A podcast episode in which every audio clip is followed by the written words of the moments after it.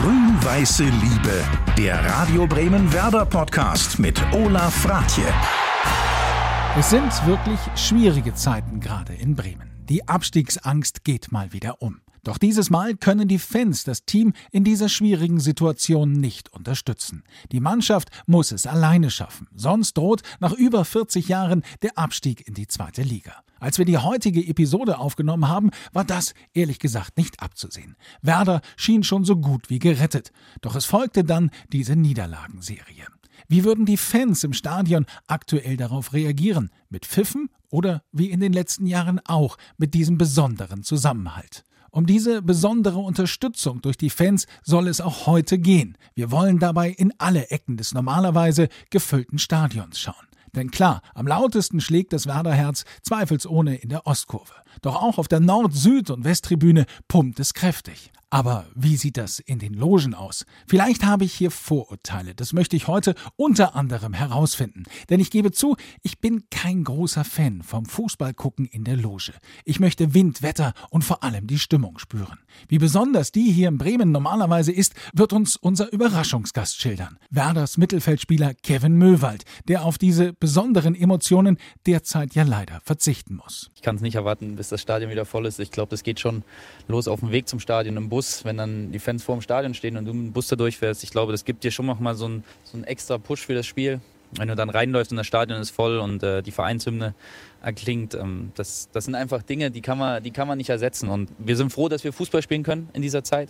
Aber wir sind natürlich auch umso froher, wenn man das sagen kann, ähm, wenn dann wieder mit Zuschauern gespielt werden darf. Und zu diesen Zuschauern, die ihre Rückkehr ins Stadion ebenfalls kaum abwarten können, gehört einer, der als Fan in der Ostkurve begonnen hat, mittlerweile aber in der Loge sitzt und uns jetzt seine grün-weiße Liebesgeschichte erzählt.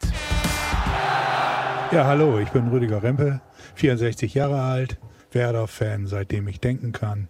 Wir haben die Loge 24 seit mehr als zehn Jahren. Das ist genau hier über uns.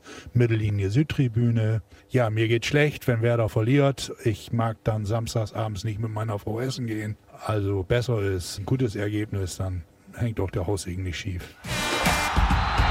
Herzlich willkommen zurück im Stadion. Dankeschön. Ich freue mich sehr, mal wieder hier sein zu dürfen. Ja, wir sitzen jetzt äh, Corona-bedingt hier draußen an der frischen Luft auf der Südtribüne Höhe Mittellinie. Also nicht ganz auf Ihrem eigentlichen Platz in der Loge, aber macht das trotzdem was mit Ihnen? So dieser Blick jetzt hier auf das leere Spielfeld. Welche Erinnerungen kommen da bei Ihnen? Also Wehmut, dass wir seit äh, fast einem Jahr äh, nicht ins Stadion gehen können. Fester Bestandteil der Heimspiele und natürlich auch viele Auswärtsspiele im Terminkalender. Nein, es ist äh, einfach schrecklich, nicht ins Stadion gehen zu können und äh, ich freue mich sehr auf die Zeit, wenn wieder Normalität eingekehrt ist. Sie haben es jetzt eben bei Ihrer Vorstellung äh, gesagt. Sie sind Ihr ganzes Leben eigentlich schon Werner Bremen-Fan. Äh, wo und wie haben Sie denn eigentlich die ersten Spiele von Werner erlebt? Ja, hier im Weserstadion, definitiv. Das ging damit los, dass ich noch gar nicht richtig lesen konnte und mein Vater mir aus dem Weserkurier Artikel ausgeschnitten hat, die er dann in ein äh, Sammelalbum geklebt hat. Ich habe dann die, die, die Karten für 10 Pfennig die Tüte gekauft, eingeklebt und äh, später dann immer Autogramme besorgt von den, von den gesamten äh, Spielern. Werder und auswärts natürlich genauso. Und wo im Stadion hat denn Ihre, ich sag mal, Fanlaufbahn begonnen? Also wo, wo waren Sie zuerst? Da drüben, Ostkurve, wenn man aufs Feld guckt, rechter Flutlichtmast. Ich musste mich am Flutlichtmast festhalten, Ach, äh, um überhaupt nicht weggedrängelt zu werden, um was sehen zu können. Es war alles offen, nicht überdacht. Oben war ein ganz normaler Handlauf, ein Geländer, so wie jetzt hier vor uns. Das war völlig anders noch. Also das waren die ersten Erinnerungen ans Weserstadion. Also in der Ostkurve begonnen und jetzt mittlerweile sitzen Sie seit einigen Jahren in der Loge. Das ist ja auch eine ziemliche Wandlung, oder? Ja, das äh, ist tatsächlich eine Wandlung. Aber, aber äh, als das losging und mein Kumpel mich anrief, der war von der Bank eingeladen in der Loge, wir müssen da mal hin. Da habe ich gesagt, nee, brauchst du mit mir gar nicht drüber reden. Äh, ich sitze draußen oder stehe draußen und Loge, das ist nichts für Fußballfans. Und äh, als wir dann die Loge uns angeguckt haben und Werder ganz massiv gesagt hat, das müsst ihr jetzt machen, das ist eine einmalige Chance. Da haben wir uns naja, entschieden noch nicht. Also er hat mich dreimal auf dem Weg zur Firma zurück angerufen, hast dich schon entschieden und als ich dann in der Firma war, habe ich gesagt, komm, mach den Fisch klar. Aber das ist ja schon spannend, dass Sie das jetzt selber sagen, weil da gibt es natürlich auch durchaus Vorurteile. Fußball in der Loge zu gucken, das klingt ja für viele dann doch nach Champagner und Häppchen und das Spiel läuft so nebenbei. Wie ist es bei Ihnen? Also definitiv nicht. Für mich gehört zum äh, Heimspiel Bier und Bratwurst und wenn dann ein Flutlichtspiel ist oder mehr Zeit ist am, am Abend, dann gehen wir auch gerne vorher irgendwo im Schnur ein Schnitzel oder ein Steak essen und gehen dann zu Fuß am Osterdeich Richtung Stadion. Aber ansonsten Nee, Schigimigi, das äh, kann ich auch für Bremen nicht bestätigen. Ärgern Sie denn diese Vorurteile über die Logenfans? Nö, nö. Da darf jeder seine eigene Meinung haben und kann sich auch gerne ein Bild machen. Ich glaube, Bremen steht nicht für Schigimigi. Das ist, äh, habe ich in anderen Stadien ganz anders erlebt. Wie wichtig ist Ihnen denn diese Stimmung hier im Stadion? Das ist das Einmalige. Äh, die Zwölf ist ja nicht nur dahingesagt. Ja, es ist der zwölfte Mann und diese Emotionen, diese, diese, wenn man auf die Ostkurve guckt und sieht dann die Choreografien, äh, das ist schon, schon toll. Und wenn dann die Fangesänge kommen und Tore bejubelt werden, äh, die Hupe angeht, wenn eine Ecke geschossen wird, also das ist schon, ja, da kriegt man Gänsehaut. Das ist ich kriege dann Gänsehaut. Ja, Sie geraten richtig ins Schwärmen. Ja, gerade, ist so. Ne? Ja. Ist tatsächlich so. Wie sehr bestimmt denn Werder und Ihre Leidenschaft für diesen Club jetzt Ihren Alltag? Also die Spiele stehen im Familienkalender. Meine Frau weiß, dass sie mich da nicht stören darf. Andere Termine sind an diesem Tag nicht anzunehmen. Das äh, hat absolute Priorität. Jetzt haben Sie ja Werder in all den Jahrzehnten die Treue gehalten, in guten wie in schlechten Zeiten, möchte ich fast sagen. Also auch den Abstieg 1980 und dann auch den Aufstieg im Jahr darauf. Und da waren Sie dann ja auch gleich voll mit dabei, auch beim ersten Auswärtsspiel. Ja, ne? genau. Das war eine tolle Erinnerung. Also ich komme aus der Schifffahrt, aus der Hafenwirtschaft und äh, eine Kundenveranstaltung führte am ersten Spieltag der neuen Erstligasaison nach Mönchengladbach. Ein Bus mit bekloppten Bremer war voll. Wir haben äh, eine tolle Busreise dorthin gehabt, gingen in eine Gladbacher Kneipe, hatten einen Oldenburger Wirt und mit dem haben wir gewettet, dass wer da was holt und der war natürlich überzeugt davon, Gladbach schießt uns ab. Und äh, wir haben uns nach dem Spiel unseren Preis dort abgeholt. Was war denn der Preis? Bier und Jägermeister. Auf der Rückfahrt nach Bremen ging es dann feuchtfröhlich weiter. Wir haben dann unterwegs irgendwo in so einer Landgaststätte Halt gemacht, haben das aktuelle Sportstudio geguckt und ab da haben dann auch alle bis Bremen geschlafen. Das war ein turbulenter Auftakt in die ja, Bundesliga. 4 zu 2 war Genau, 4 zu 2 mhm. Auswärtssieg auf dem Bögelberg. Eine eindrucksvolle Rückkehr ins Oberhaus, eine turbulente Auswärtsfahrt haben wir gerade erfahren. Und auch bei Radio Bremen ging es nach dem Spiel turbulent zu. Der Kollege Walter Jasper telefonierte nämlich live in der Sendung mit Otto Rehagel, beziehungsweise hat er das eher probiert. Und es kommt dann auch, wenn wir jetzt alle genau hinhören, zu einer fast historischen Aussage. Es war schon ein tolles Spiel also in Gladbach und ein wertvolles 4 zu 2 für den SV Werder. Jetzt sollte eigentlich an dieser Stelle das Telefon hier bei mir klingeln. Wir wollten im Studio Otto Rehagel haben und äh, Benno Müllmann und da klingelt das Telefon. Ich hoffe, dass Herr Rehagel am Telefon ist. Herr Rehagel, hören Sie mich? Jawohl. Guten Abend, vielen Guten Dank, Abend, dass Sie Zeit für uns haben. Sie feiern heute nachträglich Ihren Geburtstag. Wir gratulieren. Aber ich kann Sie ganz schlecht verstehen. Ja, ich werde ein bisschen lauter sprechen. Äh, wir gratulieren noch einmal recht herzlich zum Geburtstag und zum Sieg. Äh, Sie feiern heute im Crest Hotel. Weshalb? Ja, äh, dort haben wir gute Gelegenheit, äh, äh mit also 20 Leuten zusammenzusitzen und uns nochmal über das Spiel zu unterhalten und äh, eine Kleinigkeit zu uns zu nehmen. Ein Satz zum Spiel Mönchengladbach. Herr Rehagel, gibt es ein Wundermittel beim SV Werder? Nein, das einzige Wundermittel ist, dass wir äh, konzentriert und gut gearbeitet haben, vor allen Dingen auch in der Vorbereitung, dass wir unsere Spiele in der Intertote-Runde sehr ernst genommen haben und uns, wie gesagt, sehr gut vorbereitet haben und jetzt äh, vielleicht das Ergebnis sehen. Ja, fünf Tore äh, gegen Zürich in Zürich, acht Tore gegen Manchester, vier Tore in Mönchengladbach. Äh, gehen Sie ganz voll auf Angriff? Bitte? Äh, ich habe gefragt, ob Sie voll auf Angriff gehen mit Ihrem. Ja, nein, wir müssen Spiel. am Freitagabend natürlich, äh, wird sich die Situation anders stellen. Wir müssen, ich will das mal, äh, das Motto für Freitagabend ausgeben, eine kontrollierte Offensive. Ja. Gut, Herr Rehagel, äh, die Verbindung scheint nicht ganz so optimal zu sein. Wir wünschen Ihnen am Freitagabend mindestens 30.000 Zuschauer im Weserstadion und eine gute Feier heute Abend weiterhin. Vielen Dank für dieses kurze Telefongespräch. Dankeschön. Wiederhören, Herr Reagel. Also es ging nicht nur auf ihrer Auswärtsfahrt turbulent zu, sondern rund um dieses Spiel ging es da drunter und drüber. Aber die kontrollierte Offensive tauchte da vielleicht sogar das erste Mal auf, ne? Ja, aber man hat gerade gehört, wie viele Tore da gefallen sind. Wenn das eine kontrollierte Offensive ist, dann gerne. Aber äh, wenn ich mich zurückerinnere, äh, es gab viele Spiele, wo wir auch wenig Tore gesehen äh, haben genörgelt haben, weil das alles nicht rund lief. Und er machte Rudi Völler oder Kalle Riedle in der 80. oder 88. Minute das 1-0 und alle sind wir glücklich nach Hause gegangen. Also das war auch Otto Rehagel. Wie haben Sie diese Zeit mit Otto Rehagel erlebt? Aus der zweiten Liga, Mannschaft ganz nach oben gebracht. Ja, das ist äh, ein Wahnsinn gewesen.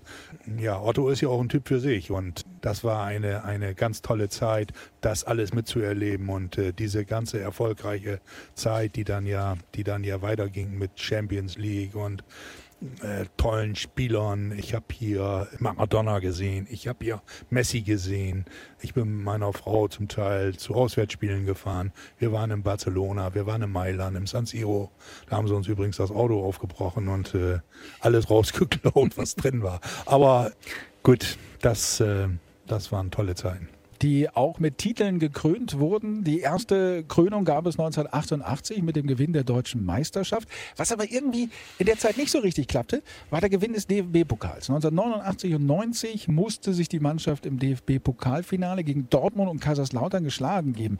Waren Sie da eigentlich immer mit dabei? Ja, ich war in Berlin lieben gerne, weil ich das erstens als Werder-Fan gemacht habe, aber Berlin ist auch eine ganz tolle Stadt und äh, die Atmosphäre im Pokalfinale war immer freundschaftlich. Es war selten, dass man da Übergriffe gesehen hat oder irgendwas Gehässiges war. Ganz im Gegenteil. Wenn ich mich an Kaiserslautern zurückerinnere, wir sind also vom, vom Hotel mit der S-Bahn äh, Richtung Stadion gefahren und äh, wir haben mit Kaiserslauterner Fans dagestanden und gemeinsam gefeiert und uns abgeklatscht. Die waren übrigens auch mal da, als wir ein anderes Pokalfinale hatten, nur um uns zu unterstützen. Und äh, das war schon eine tolle Fanfreundschaft. Und wenn man dann vorher und hinterher am Kudamm war, das ist äh, der Wahnsinn gewesen, ja. Und damals galt dann auch im Bezug auf das Pokalfinale, dreimal ist Bremer recht, denn im dritten Anlauf hat das dann ja geklappt. Das war dann der 22. Juni 1991, Endspiel gegen Köln und die Partie musste ins Elfmeterschießen. Und Walter Jasper war damals der Reporter für Radio Bremen mit dem entscheidenden Elfmeter. Es ist Uli Borowka. Er kann jetzt der Mann des Jahres werden aus grün-weißer Sicht. Wenn er diesen Elfmeter verwandelt, ist Werder Bremen Pokalsieger 1991. Und wenn wir nochmal zurückerinnern, irgendwo haben die Bremer es verdient, meine ich.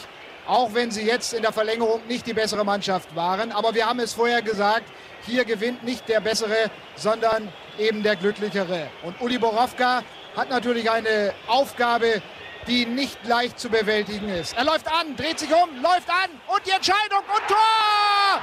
Tor für Werder Bremen. Die Entscheidung ist da. Werder Bremen ist der Pokalsieger. Uli Borowka dreht eine Ehrenrunde. Freut sich natürlich riesig. Hat Bodo Egner getäuscht. Das war die Entscheidung. Glück für Werder Bremen in diesem Elfmeterschießen. Ja, und während Uli Borowka noch die Ehrenrunde dreht, zumindest akustisch, ist unser Überraschungsgast hier in unserem Podcast erschienen. Ich freue mich sehr, dass die Nummer 6 von Werder da ist. Hier ist Kevin Möwald. Hallo Kevin. Moin. Rüdiger, das ist, glaube ich, wenn ich Sie richtig verstanden habe, eigentlich Ihr Lieblingsspieler, oder? Aktuell? Also äh, absoluter Topspieler.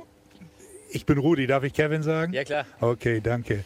Herzlichen Glückwunsch zur Genesung und Dankeschön. zu der guten Leistung und ich hoffe, du fühlst dich wohl in Bremen und bleibst noch lange uns erhalten. Ich fühle mich auf jeden Fall sehr wohl. Ja, schön. Ja, wir freuen uns, dass du zwischen den Trainingseinheiten schnell zu uns gekommen bist, um hier mit uns ein bisschen über die Fans und diese besondere Leidenschaft über Werder zu sprechen. Du hast jetzt eben gerade noch am Ende über die Kopfhörer äh, gehört, wie Werder 1991 Pokalsieger geworden ist.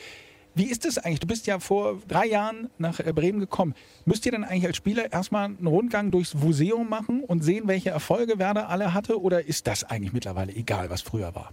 Ähm, egal ist es auf jeden Fall nicht. Äh, und einen Rundgang musste ich auch nicht machen. Ich glaube, das ist jedem bewusst, dass Werder ein extrem großer Traditionsverein ist, ähm, mit einer extrem großen Erfolgsgeschichte auch. Ähm, deswegen ist es auch ein besonderer Club in Deutschland und deswegen äh, gab es relativ wenig Zweifel, dass ich hier spielen wollte. Wie ist für dich diese erste Zeit hier in Bremen gewesen? Rüdiger hat ja gerade schon gefragt, dass er hofft, dass es dir hier gut geht. Also hast du dich gut eingelebt in der Stadt? Ja, extrem. Ähm, man merkt die Fußballbegeisterung, die Leute sind sehr freundlich. Die Stadt ist schön, es lässt sich gut leben. Und vor allen Dingen sportlich im ersten Jahr war es dann auch eine erfolgreiche Saison, im zweiten Jahr natürlich persönlich und auch für die Mannschaft eher nicht so. Und jetzt hoffe ich einfach, dass, der, dass, unser Weg wieder ein bisschen weiter nach oben geht. Weil das muss man nämlich sagen, seit du hier bist, hast du natürlich auch viel Pech gehabt mit Verletzungen, bist lange ausgefallen, aber äh, trotzdem ja schon zum Lieblingsspieler aufgestiegen. Bei äh, Rüdiger, das ist ja schon mal ein, ein gutes Zeichen. Jetzt haben wir auch eben gerade bei diesen Ausschnitten gehört, wie da im Hintergrund das Stadion halt zu hören ist. Kevin, du hast ja in dieser Phase, die du jetzt hier in Bremen bist, einmal dieses Stadion erlebt, wie es laut ist. Und jetzt erlebst du seit einem Jahr, wie es hier sehr still und leise ist. Wie ist es eigentlich als Spieler hier in diesem Stadion ein Tor zu erzielen. Kannst du dieses Gefühl irgendwie beschreiben? Ja, es ist Gänsehaut, muss man wirklich sagen. Ähm, ein Torerfolg ist immer was Schönes, glaube da wird schon ein bisschen Adrenalin freigesetzt. Aber natürlich mit der Stimmung, die hier in Bremen einfach besonders ist. Ich glaube, das ist in Deutschland auch bekannt, das ist bei den anderen Vereinen bekannt, dass die Stimmung hier wirklich sehr besonders ist. Ähm, und deswegen ist es natürlich ein sehr schönes Gefühl, hier ein Tor zu erzielen. Und wie ist das dann jetzt gerade, Fußball zu spielen, ohne Fans? Anders. Es ist wirklich nicht dasselbe und äh, ich glaube, es tut jedem Fußballer weh, weil ich glaube, die Fans machen einfach so ein bisschen das, das Salz in der Suppe aus ähm, und das fehlt einfach jetzt seit, seit über ein Jahr oder seit einem Jahr knapp ähm, und wir hoffen natürlich, sobald es einigermaßen zumutbar ist wieder in der Situation, ähm, dass wir hier auch wieder Fans begrüßen dürfen und dass wir wieder diese, diese besondere Stimmung hier im Weserstadion haben. Rüdiger, Sie haben das eben schon erzählt, wie sehr Sie das vermissen, hier wieder im Stadion zu sein. Wie erleben Sie denn jetzt gerade diese Spiele, diese Geisterspiele? Ja, zu Hause vom Fernseher mit Sky oder äh, öffentlich-rechtlich. Äh, Dazun, aber ich lasse kein Spiel aus und versuche dann mit den Kindern, mit den Söhnen bei einer schönen Flasche Becks das äh, Spiel zu genießen. Wobei äh, es ist natürlich äh, ein Unterschied, ob du vor der Glotze sitzt oder im Stadion mit den ganzen, mit den ganzen anderen Fans. Ja, Sie haben das ja auch eben so schön beschrieben, wie besonders das ist, diese Stimmung zu erleben und wie wichtig das ja auch für ein Fußballspiel ist, diese Choreografien der Fans zu erleben und auch die Gesänge. Das fehlt jetzt ja alles. Also diese, diese Emotionen, die sind, ja, man hat sie auch, aber ganz anders. Das ist nicht zu vergleichen. Und wir können alle nur hoffen, dass es sich bald wieder normalisiert und wir bald wieder live dabei sein können. Kevin, jetzt war das ja früher so, auf dem Spielfeld konntet ihr euch ja eigentlich zuschreien, was ihr wolltet. Da hat das ja keiner gehört. Wie ist es denn jetzt eigentlich? Müsst ihr da ganz genau aufpassen, weil man hört ja plötzlich alles man müsste es, aber ich glaube, es fällt einem relativ schwer, sich dann im Spiel noch drauf zu konzentrieren, was ich jetzt sagen darf und was ich nicht sagen darf. Deswegen gibt es dann auch öfter mal äh, ein paar unschöne Worte, die über die Außenmikrofone zu hören sind. Ähm, ich glaube, das gehört dazu. Das war mit Fans der Fall, das ist ohne Fans der Fall. Ähm, das gehört auf dem Feld dazu, das gehört auch auf Nebenfeld dazu. Aber es ersetzt natürlich nichts, äh, sage ich mal, den, den Fangesang. Jetzt haben wir eben schon so ein bisschen darüber gesprochen, dass du bisher auch leider sehr viel Pech mit Verletzungen hattest hier in Bremen. Dementsprechend musstest du ja zwangsweise eine Zeit lang Fan sein und nicht Spieler. Eignest du dich als Fan oder macht es dich verrückt, wenn du als Fan nicht eingreifen kannst?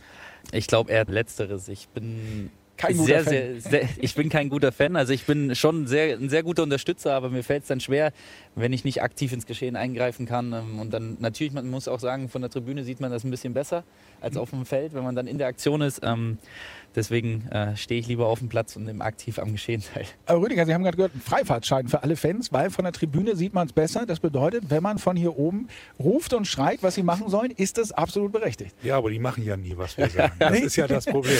Lauter Schreien. Wenn ich einen Totoschein abgebe, dann ich, ich gehe seit 50 Jahren ins Stadion, dann denke ich, ich verstehe was davon. Aber die spielen immer anders, als ich tippe. Und von daher lasse ich das. Und äh, ich könnte es auch nicht besser. Auch wenn ich es besser sehe, ich könnte es nicht besser spielen. Also von daher müssen wir das so nehmen, wie es kommt. Jetzt haben wir ja das Stadion hier in Bremen, das immer für eine besondere Stimmung steht. Die Fans sind immer da, es ist immer laut, es ist immer etwas Besonderes. Ähm, aber selbst in dieser Phase, wo eigentlich keine Fans da sein durften, ist es hier trotzdem laut gewesen. Und da haben sich viele gegnerische Trainer auch durchaus mal drüber beschwert. Kevin, gehörtest du mit zu den Krachmachern auf der Tribüne? Denn ihr habt ja als Spieler versucht, die Fans so ein bisschen zu ersetzen. Ja, im letzten Jahr auf jeden Fall. Ähm, ich glaube, dass wir mittlerweile, also beziehungsweise im letzten Jahr während der Saison schon das Problem hatten, öfter mal, dass wir das Gefühl hatten, dass wir nicht ganz wach waren in den Spielen, ähm, was dann auch auf dem Platz deutlich geworden ist. Und dann sucht man natürlich nach Mitteln, um äh, den Erfolg ein bisschen, sage ich mal, prozentual ein bisschen ähm, wahrscheinlicher gestalten zu lassen. Und dann war die Unterstützung und auch die Stimmungsmache von außen war dann einfach eine Komponente, die wir dann reingebracht haben. Und ich glaube, danach war unser Spiel auch deutlich äh, lebhafter. Ähm, von daher, äh, es hat uns einfach dann ein bisschen mehr Wahrscheinlichkeit auf Punkte gegeben im letzten Jahr, das muss man einfach so sagen. Und deswegen war es mir dann im Endeffekt auch egal, was dann die Gegner darüber gesagt haben. Wenn wir Punkte geholt haben, würde ich dafür alles machen. Äh, Marco Bode hat in diesem Podcast mal gesagt, diese Phase jetzt, wo die Fans draußen sind, das tut natürlich schon weh und er hofft, dass der Fußball daraus was lernen wird. Rüdiger, glauben Sie, dass der Fußball daraus was lernt, wie wichtig die Fans sind, oder wird danach alles wieder so weitergehen wie davor? Nein, das wird nicht so weitergehen wie davor. Das verändert sich ja immer weiter. Ich habe eben schon gesagt, Sky, öffentlich-rechtlich, Dazun, wenn man sich England anguckt, da gibt es nicht nur ein, zwei, drei private Sender, es wird immer mehr aufs Geld geachtet. Deswegen glaube ich auch nicht, dass wir so schnell wieder ganz nach oben kommen, weil wir einfach ein gut geführter Verein sind, ja, aber wir haben ja keinen Konzern wie, wie Bayer oder äh, Red Bull in Hinterhand, die da die Millionen reinpumpen. Also von daher, die Fans sind wichtig, aber ich glaube, der Prozentsatz der Zuschauereinnahmen am Gesamtbudget und Etat wird auch immer weiter schrumpfen. Das äh, Merchandising, äh, Werbung insgesamt, das wird immer wichtiger werden, Fernseheinnahmen. Andersrum, wenn es die Fans nicht geben würde, hätte der Verein die Bedeutung auch nicht. Also das muss man sich immer auf der Zunge zergehen lassen und immer dran denken, dass man nicht nur fürs eigene Portemonnaie spielt, sondern ja auch hier im Weserstadion immer ausverkauft, immer 40.000 Leute in etwa da äh, und die kann man mit einer guten Leistung und drei Punkten ja auch relativ leicht glücklich machen. Kevin, ist das eigentlich allen Spielern immer so bewusst oder ist das überhaupt möglich, dass einem das immer bewusst ist, was Fans alles für diesen Verein aufbringen und welche Opfer sie auch bringen und mitreisen? Ist das den Spielern immer bewusst oder ist das vielleicht auch in diesem äh, Rhythmus Samstag, Mittwoch, Dienstag immer wieder Spiele gar nicht mehr möglich, sich dessen bewusst zu werden? Das ist schon möglich. Ähm, ich kann nur für die, für die Spieler sprechen, mit denen ich bisher in meiner Karriere zusammengespielt habe. Äh, ob es in Erfurt war, ob es in Nürnberg war oder ob es jetzt hier in Bremen ist. Ähm, ich glaube, alle haben immer die Fans zu schätzen gewusst. Vor allen Dingen auch, man muss sehen, ähm, manche, die nehmen dann auf sich auf, äh, jedes Wochenende im Stadion zu sein. Man muss auch sagen, das ist nicht billig. Und ich glaube, das zeigt schon, wie viel, wie viel Herz sie auch an dem Verein haben und uns dann immer nach vorne zu peitschen, auch Aktionen zu starten, wo es letztes Jahr nicht so gut lief, da gibt es auch andere. Und deswegen ist es vor allen Dingen hier, muss ich sagen, extrem besonders. Das hat man vor allen Dingen dann letztes Jahr in der Situation gemerkt, wo es bei uns überhaupt nicht gut lief, wo es uns nicht gut ging. Ähm, ich glaube, es gab kaum Spiel, wo ich hier Pfiffe vorgenommen habe. Ähm, und das wäre an anderen Standorten schon anders gewesen. Deswegen ist uns auf jeden Fall die Wichtigkeit der Fans bewusst. Wie sehr freut ihr euch als Mannschaft und wie sehr freust du dich als Spieler, der ja auch äh, ich sag mal, energisch unterwegs ist auf dem Platz, auf die Rückkehr der Fans, auf so ein volles Stadion wieder? Extrem. Äh, ich kann es nicht erwarten, bis das Stadion wieder voll ist. Ich glaube, das geht schon los auf dem Weg zum Stadion im Bus, wenn dann die Fans vor dem Stadion stehen und du mit dem Bus da durchfährst. Ich glaube, das gibt dir schon noch mal so einen so extra Push für das Spiel. Wenn du dann reinläufst und das Stadion ist voll und äh, die Vereinshymne erklingt, ähm, das, das sind einfach Dinge, die kann man, die kann man nicht ersetzen. Und ähm, wir sind froh, dass wir Fußball spielen können in dieser Zeit. Aber wir sind natürlich auch umso froher, wenn man das sagen kann, ähm, wenn dann wieder mit Zuschauern gespielt werden darf. Rüdiger, haben Sie schon den Tag genau durchgeplant, wenn es wieder so weit ist, dass Sie hier im Stadion sein dürfen? Wie wird das sein? Da brauche ich nichts planen. Ich bin dabei und äh, äh, alles andere, was da im Kalender stehen sollte, wird gestrichen. Das ist, ist so. Ja, ich freue mich sehr drauf. Ja, dann möchte ich Ihnen noch das Schlusswort geben. In diesem Podcast gibt es noch etwas, was Sie über Werder oder an Kevin Möwald sagen möchten. Also über Werder, wir haben viele gute Zeiten gehabt. Wir haben aber auch mal ein Pokalfinale in Berlin, wir haben davon gesprochen, gegen Bayern verloren. Ziemlich klar. Ribery hat uns noch veräppelt. Ähm, äh, das hat geregnet, du hast kalte Finger gehabt. Das Bier schmeckte nicht und ich bin dann äh, nach einem Bier am Kudamm ins Hotel zurückgefahren habe mich an die Hotelbar gesetzt und da kamen Bayern-Fans und äh, haben ein paar ausgegeben und mich getröstet und dann war die Welt auch wieder in Ordnung. Ja, das ist Werder und ja, Kevin habe ich ja schon gesagt. Ich äh, mag seine Art. Äh, er macht den Mund auf, er polarisiert auch zum Teil, finde ich, aber positiv. Und wenn wir es schaffen, diese Saison in sichere Gewässer zu bringen, dann hoffe ich auf die nächste Saison wieder mit Fans, wenn es auch erstmal langsam losgehen sollte, dass wir dann wieder dabei sind und dass wir stabil sind und so stabil, dass wir mit unten nichts zu tun haben. Rüdiger, vielen lieben Dank. Kevin Müllwald, vielen lieben Dank für den Besuch hier in diesem Podcast Dankeschön. und dann viel Erfolg im weiteren Verlauf der Saison. Dankeschön. Grün-Weiße Liebe, der Werder-Podcast von Bremen 1.